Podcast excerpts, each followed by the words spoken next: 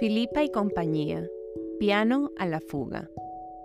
Durante la noche un piano cayó en la calle. Echó a rodar cuesta abajo con gran estrépito.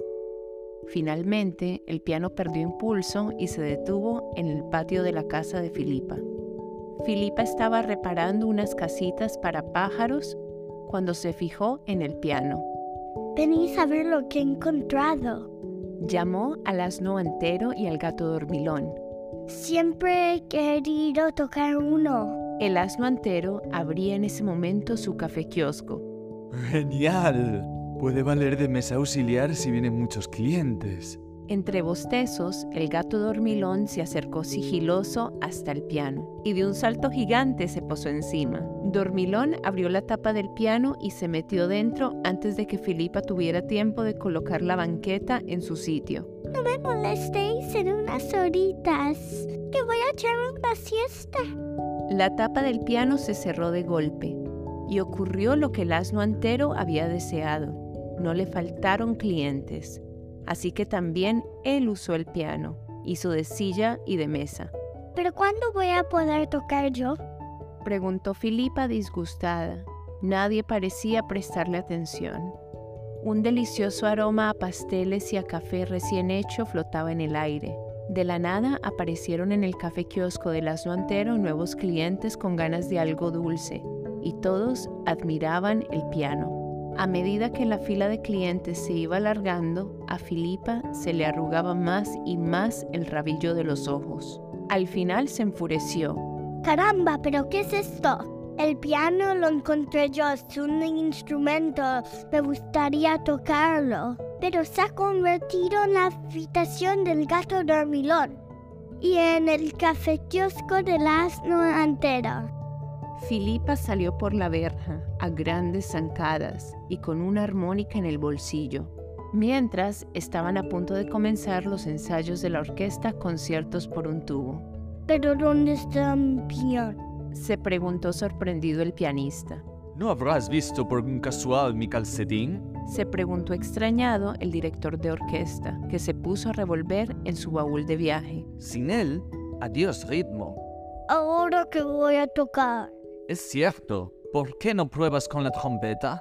Se le ocurrió al director de orquesta, que seguía revolviendo en el baúl. Pero cambiar de instrumento no era nada sencillo. En las manos del pianista, las cornetas y las trompetas no hacían más que zumbar y tropezar ruidosas. Ponían a prueba el oído y la paciencia de los músicos de la orquesta. Pues creo que voy a hacer una pequeña pausa. Acabó diciendo el pianista, irritado. Los pájaros trinaban en los árboles, los automóviles hacían sonar sus bocinas, la gente armaba ruido, pero el pianista no oía nada. Entonces espabiló. Desde algún lugar llegaba el hermoso sonido de una armónica. El pianista vio quién estaba tocando. Era Filipa, que le daba un descanso a sus nervios entonando viejas canciones. Ya se le había olvidado el motivo de su disgusto. Pequeña es la prisa de un pequeño ratón. Pequeño es el paso de un pequeño señor. Suaves pisan las arpas la hierba. El pianista se sentó en el césped. Hola, es una bonita canción. Mi orquesta también la ha tocado. ¿Qué instrumento tocas? Se interesó Filipa. El piano. Suspiró el pianista. Pero ha desaparecido. Filipa pensó un instante. ¿Sabes algo gracioso? A mí me ha ocurrido justo lo contrario. Me encontré un piano pero no consigo tocarlo. Acompáñame y verás. En el patio habían estado esperando a Filipa. Hola amigos, este es un pianista que ha perdido el piano. Gritó alegre Filipa desde la verja del patio. Y este es un piano que echa en falta a su pianista. Relinchó el asno entero. Ahora está libre y le he limpiado las miguitas de la tapa y todo. Pues es un sitio muy agradable para una siesticita.